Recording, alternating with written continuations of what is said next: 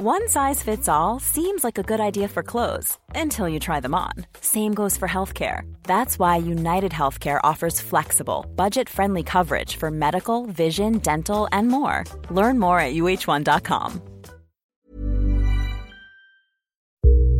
Tout de suite, écoutez dans l'affaire le sixième épisode de Désordre ordinaire.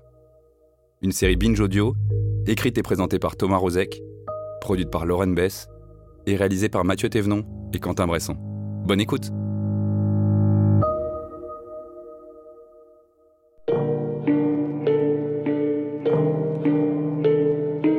Les égalades, claque en démesure.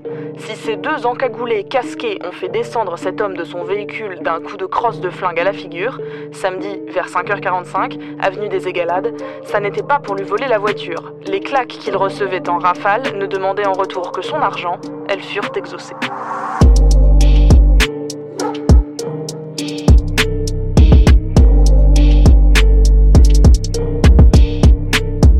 Saint-André, seul et bredouille. Arrivé seul, un flingue à la main dans ce bar tabac du chemin vicinal du ruisseau Mirabeau, ce braqueur solitaire en repartait samedi 17h20, les mains toujours aussi vides, mises en fuite par des employés peu coopératifs.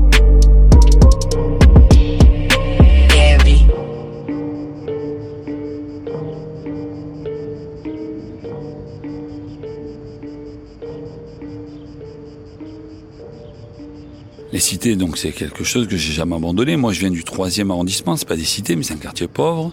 Euh, je viens de Saint-Mauron, proximité de Félix Piat. J'ai toujours eu des copains dans ces cités. Quand j'étais étudiant, j'étais agent de sécurité au Dôme et dans tous les concerts dans le sud de la France. Donc, euh, tu côtoies des gens qui sont euh, très variés, mais entre autres des petits voyous aussi, ou ceux qui allaient devenir des petits voyous. Et quand tu t'es entraîné pendant cinq ans avec des bagarres, des moments où tu sauves la mise, tu gardes une proximité, tu gardes une amitié, quelle que soit l'idéologie et le, destin de chacun.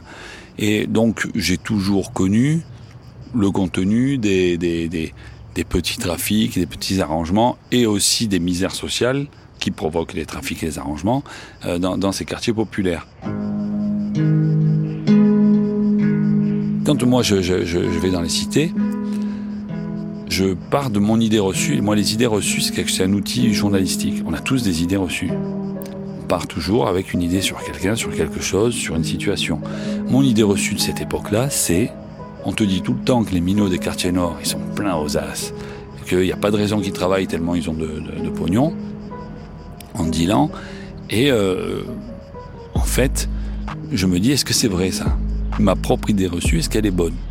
Et euh, très rapidement, en discutant avec des proches, puis après en allant les rencontrer, tu te rends compte que non, il y a un problème. C'est pas vrai.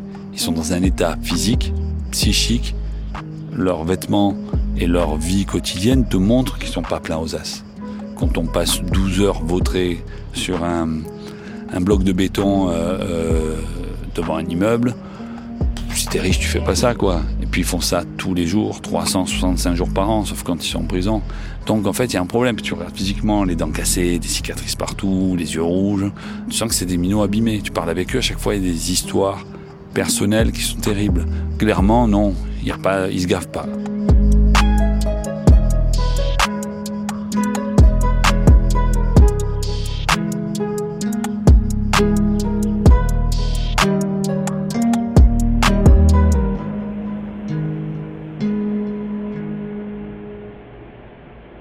Alors après, voilà, ça rentre là, et, et, ben euh, euh, l'idée, c'est de, toucher les, jeunes. Et, par exemple, à un moment, je fais euh, un éducateur me dit, mais tu sais, tu as déjà vu les caves, les caves de dealers, tu déjà vu dans telle cité, je vais pas dire laquelle, où toutes les caves sont reliées entre elles et les dealers sont dessous. Ils observent par les petits fenestrons de cave l'arrivée de la police ou de problème. Et quand euh, on arrive par le nord, ben, ils gueulent, ça passe de cave en cave, et ceux du sud, le, sud le savent, et ils montent dans les immeubles. Il me dit, tu as déjà vu comment c'est là-dessous? Et euh, je dis, non, ben, il me fait, je t'amène. Donc je vais avec lui.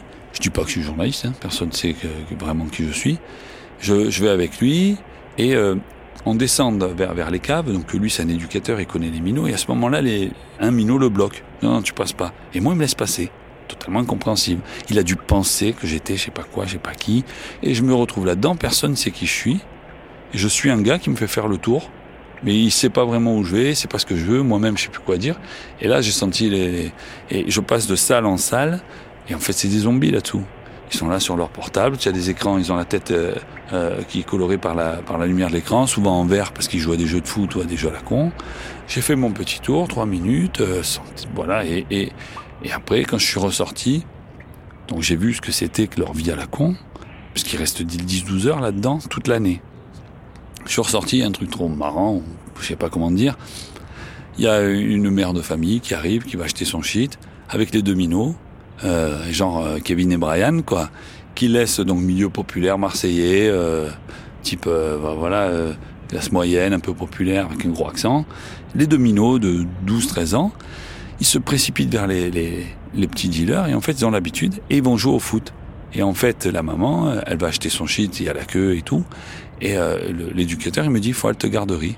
C'est euh, voilà, c'est une cité qui faisait une garderie pour les pour pas qu'ils aillent voir qu'il y a du shit, mais ils jouent au foot. Donc les deux minots, ils pensaient que la mère, elle faisait quelque chose, ils savaient pas quoi, et que eux, ils se faisaient leur petite demi-heure de ballon euh, hebdomadaire, quoi.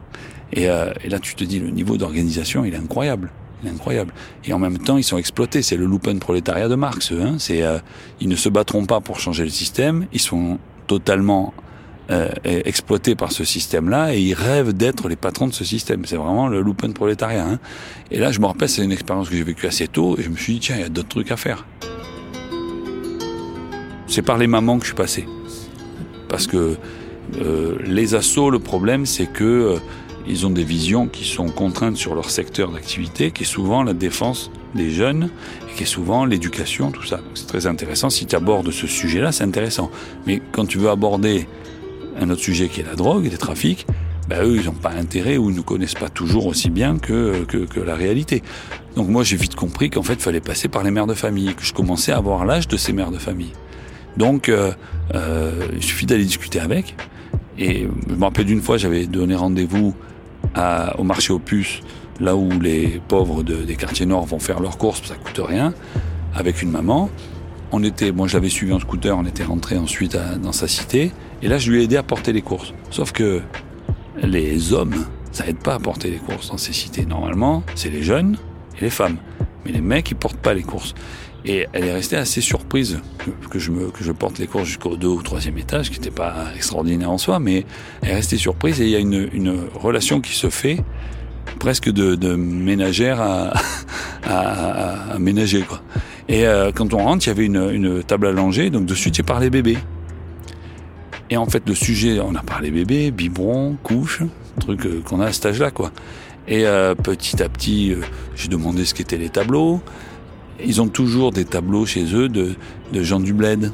La grand-mère, c'est magnifique, ils ont des images magnifiques. Et moi, je, je faisais remarquer, tout, mais sincèrement, sans, sans, sans penser à quoi que ce soit, je disais, mais la photo de, de, de ta grand-mère en Algérie, c'est la photo de ma grand-mère encore, c'est la même. Avec l'eau sur la tête, les trucs, c'est la même. Et là, elle s'est dit, oh, Corse, d'habitude les Corses on est vus comme des gros racistes, et là d'un seul coup, il fait un lien Corse-Algérie, ce qui est un lien, pourtant le lien est énorme, hein, mais ça c'est une autre histoire. Et en fait, tu as noué une relation de proximité telle, sans le vouloir au début, que euh, euh, le sujet de la drogue arrive tout seul, son ado arrive tout seul dans la discussion, je n'ai pas posé une question, c'est de la discussion, et au final, elle appelle l'ado et elle l'amène par l'oreille, elle dit le journaliste il est bien, tu lui parles, et l'ado il me parle. Et aussi, autre chose qu'il fallait vite comprendre, c'est qu'il faut arrêter de parler aux dealers pendant qu'ils dealent parce qu'ils travaillent. Et donc, en fait, il faut leur parler ailleurs, quoi. Il faut donner des rendez-vous. Et après, il faut les observer pendant qu'ils dealent. Et tu rassembles les deux.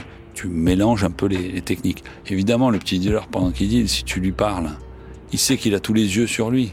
Donc il faut qu'il fasse le mariole, il faut qu'il fasse, euh, il faut qu'il te raconte que se fait les en or, qu'il n'y a pas de problème, que lui, euh, euh, il, fait ce qu'il veut, que c'est le plus fort, qu'il va devenir un grand. C'est obligatoire parce que ça marche comme ça. Mais euh, quand tu l'as euh, en tête à tête, surtout quand t'es passé par la maman, tu n'as plus la même histoire du tout. As le, le, déjà, tu as des gamins en face de toi et pas des petits hommes. Et en plus, ils te racontent ce qui se passe vraiment. Et après, deuxième Deuxième source, après, c'est les petits dealers. Et là, je suis remonté à mes années de, de, d'agent de sécurité, des, des mecs qui ont pris du poids depuis, et c'est de la discussion avec, ils te racontent, ils te racontent ce qui se passe, ce qui se fait, parce que c'est leur job, comme on raconte un job, quoi. Comme, comme, comme un boulot comme un autre pour eux. Et après, voilà, ils ont bien vu aussi que je ne suis jamais dans, euh, dans la dénonciation, que, je, je suis pas dans des jugements moraux à la con, que je j'en fais pas des héros non plus. Et pour beaucoup, c'est quelque chose qui a plu. Je reçois des messages encore aujourd'hui de, de types que je sais dedans qui me disent c'est bien, au moins c'est, au moins on lit des trucs vrais sur ce qu'on est vraiment quoi.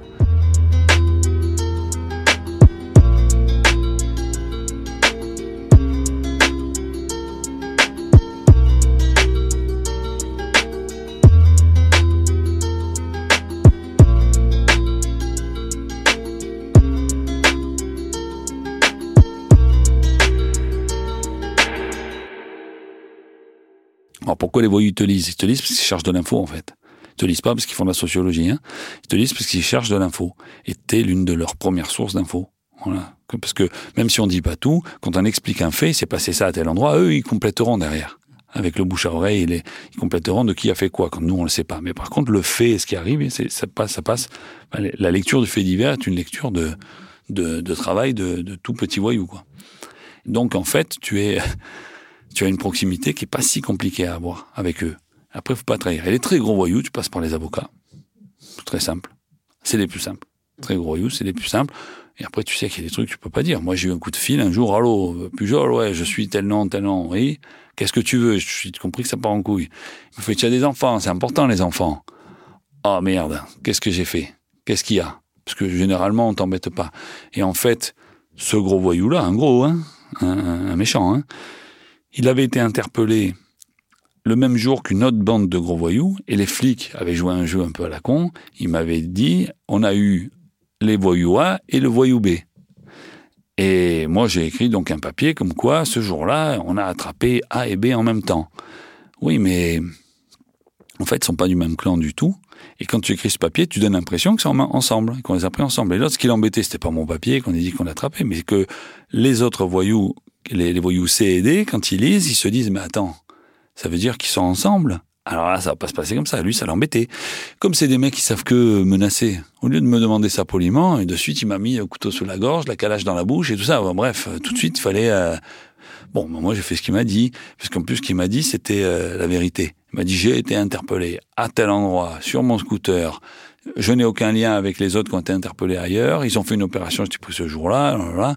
Et donc, euh, j'ai fait un article totalement inutile pour le lecteur, mais qui était utile pour lui et pour moi, puisqu'indirectement, il était quand même très menaçant. Et après, j'ai eu euh, par une autre voix euh, un petit mot comme quoi merci beaucoup euh, et très content. Ça, ça lui a enlevé une épine du pied. Euh, c'est bien de bosser avec des journalistes qui, qui sont réglo. Euh, les flics, c'est des salopards parce qu'ils jouent à un jeu bizarre. Et, et moi, j'ai fait passer message. Je dis la prochaine fois, pas besoin de me menacer. Je peux le comprendre. Voilà, on n'est pas obligé tout de suite de menacer de mort quelqu'un. c'est pas, c'est pas une obligation, quoi.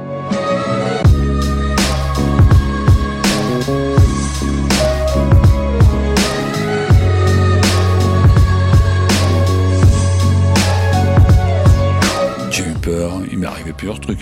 Une fois, il y avait un règlement de compte qui avait eu lieu euh, dans une cité du 3e arrondissement, qui n'était pas une cité mal famée particulièrement. Et moi, j'ai toujours la même méthode quand je vais sur le terrain. Je regarde où sont les collègues et je n'y vais pas. Pas du tout parce que je méprise, mais parce que je me dis, s'ils y sont, toute l'info qu'ils vont avoir, je l'aurai, puisqu'ils discutent, et donc je vais me mettre ailleurs. Donc là, il y avait un gros réglo et je m'étais mis euh, euh, parmi une bande de jeunes qui étaient sur une butte et euh, sans ressembler du tout à un journaliste, mais le, le bon vieux badaud que je peux être. Et, euh, et, là, je les entendais discuter sur qui avait tué qui, pourquoi. En gros, ils racontaient toute l'histoire, toute l'histoire. Ils savaient tout, comme c'est très souvent le cas. Et il y en a un qui avait vu que c'était un journaliste qui avait parlé. Il se tourne vers moi, il fait, oh, il se gave le journaliste. Là, il a tout. Les autres, ils se tournent vers moi, tu es journaliste Je fais, ouais, ouais, mais tu un peu emmerdé là. Et là, ils sortent les couteaux. Et puis je me suis vite approché de flics, et là, les génies de flics, ça les a amusés. J'ai été coincé entre eux qui me laissaient pas passer et les minots avaient les couteaux derrière qui les montraient. Et les, les flics étaient absolument pas là pour m'aider, mais euh, euh, ils disaient bah t'attends. Comme ils savaient qu'ils allaient rester là 3-4 heures, ils se dit il va pouvoir ôter là 3-4 heures. Et les autres, ils étaient patients aussi, se relaient. Donc moi, au bout de 10 minutes, j'ai pu passer un commissaire que je connais. J'ai passé un coup de fil. J'ai dit allô monsieur, monsieur le commissaire. Regardez sur votre gauche, cherchez pas à comprendre, quelqu'un va forcer, je vais me faire interpeller, c'est moi, c'est Pujol. Et donc je suis passé, ils m'ont, mis par terre, l'autre il a compris, il est venu, il a fait, papa, papa, voilà, il m'a, il m'a, il m'a raccompagné après derrière, j'ai pas eu les menottes, j'ai pas eu tout ça, mais euh, t'es obligé d'improviser un truc là. Parce que les gars, ils vont pas te tuer, hein, ils vont te faire une balafre. Il y a ça, après... Euh, oui, après, euh, moi j'étais wanted dans certaines euh, cités. À un moment, sur une cité en particulier, un réseau m'avait accusé d'avoir raconté le trafic d'armes, mais avec les détails de qui trafiquait. Or, j'avais raconté le réseau de trafic, le, trafic d'armes, mais sans que personne soit identifiable. Mais du bouche à oreille, chacun avait dit, ouais, il y a un tel, il est là, il dit qu'il y a un tel. Et là, j'étais wanted là euh, pendant un moment, et là, j'avais eu le préfet de police qui m'avait proposé une protection policière, et il m'avait mis des voitures de police qui tournaient en bas de chez moi. Euh, à chaque fois que j'étais en scooter, qu'un scooter se mettait à ma hauteur, c'est en 2014-15 ça. Pour, je me disais ça y est, c'est fini. La paranoïa quoi, hein la paranoïa. en fait, c'est jamais arrivé. Et, euh, et, petit à petit, après, un jour, je suis retourné dans cette cité. J'ai vu qu'en fait, on me reconnaissait pas, qu'ils s'en foutaient. Et le voyou en question, qui avait une dent contre moi, mais j'étais pas du tout son problème principal, a depuis été tué. Un, un événement aussi, des fois, t'es sauvé par des trucs à la con on devait être en 2008, 2007, 2008. J'étais dans une cité, la sonnerie de mon téléphone, c'était... Euh, euh, alors l'accent, je suis désolé, hein, j'ai un accent marseillais, mais Inside the Brain de Cypress Hill. Donc le, début en guitare, là, avec la guitare qui crie là et le, rythme. Et euh, j'avais laissé mon téléphone avec la sonnerie. Et je suis dans une cité, je sens, je suis avec un minot qui doit avoir 16-17 ans et un, et un mec qui a une trentaine d'années, un peu comme moi à ce moment-là.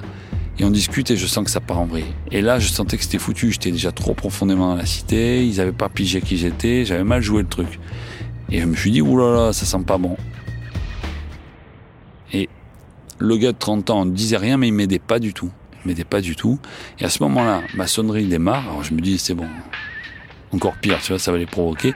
Et c'est euh, donc euh, Cypress Hill qui démarre. Et là, euh, le mec de 30 ans, il me regarde, il fait, oh, Cypress Hill. Je fais ouais, Insider Brain.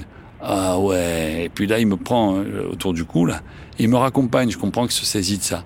Me raccompagne on parle, on parle, on parle rap. Et donc, tu te dis, bon, ça va, je vais être sauvé par du rap, quoi. Alors que Marseille, aujourd'hui, s'il y a bien une ville qui te sauve pas par le rap, c'est bien Marseille, quoi. C'est même euh, la décadence du rap. Donc, euh, d'un seul coup, j'étais sauvé par le rap.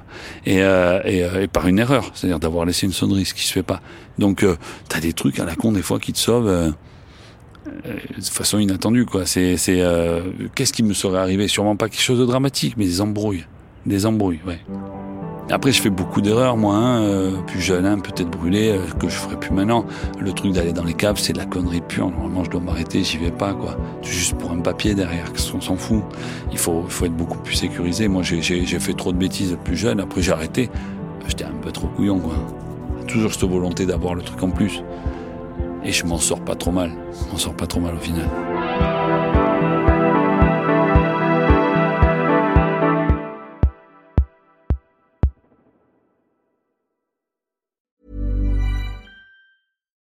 When you make decisions for your company, you look for the no-brainers. And if you have a lot of mailing to do, stamps.com is the ultimate no-brainer. It streamlines your processes to make your business more efficient, which makes you less busy. Mail checks, invoices, legal documents, and everything you need to keep your business running with Stamps.com. Seamlessly connect with every major marketplace and shopping cart. Schedule package pickups and see your cheapest and fastest shipping options from different carriers. With rates up to 89% off USPS and UPS rates. And with the Stamps.com mobile app, you can take care of mailing and shipping wherever you are. Make the same no-brainer decision as over 1 million other businesses with stamps.com. Sign up with code program for a 4-week trial plus free postage and a free digital scale. No long-term commitments or contracts.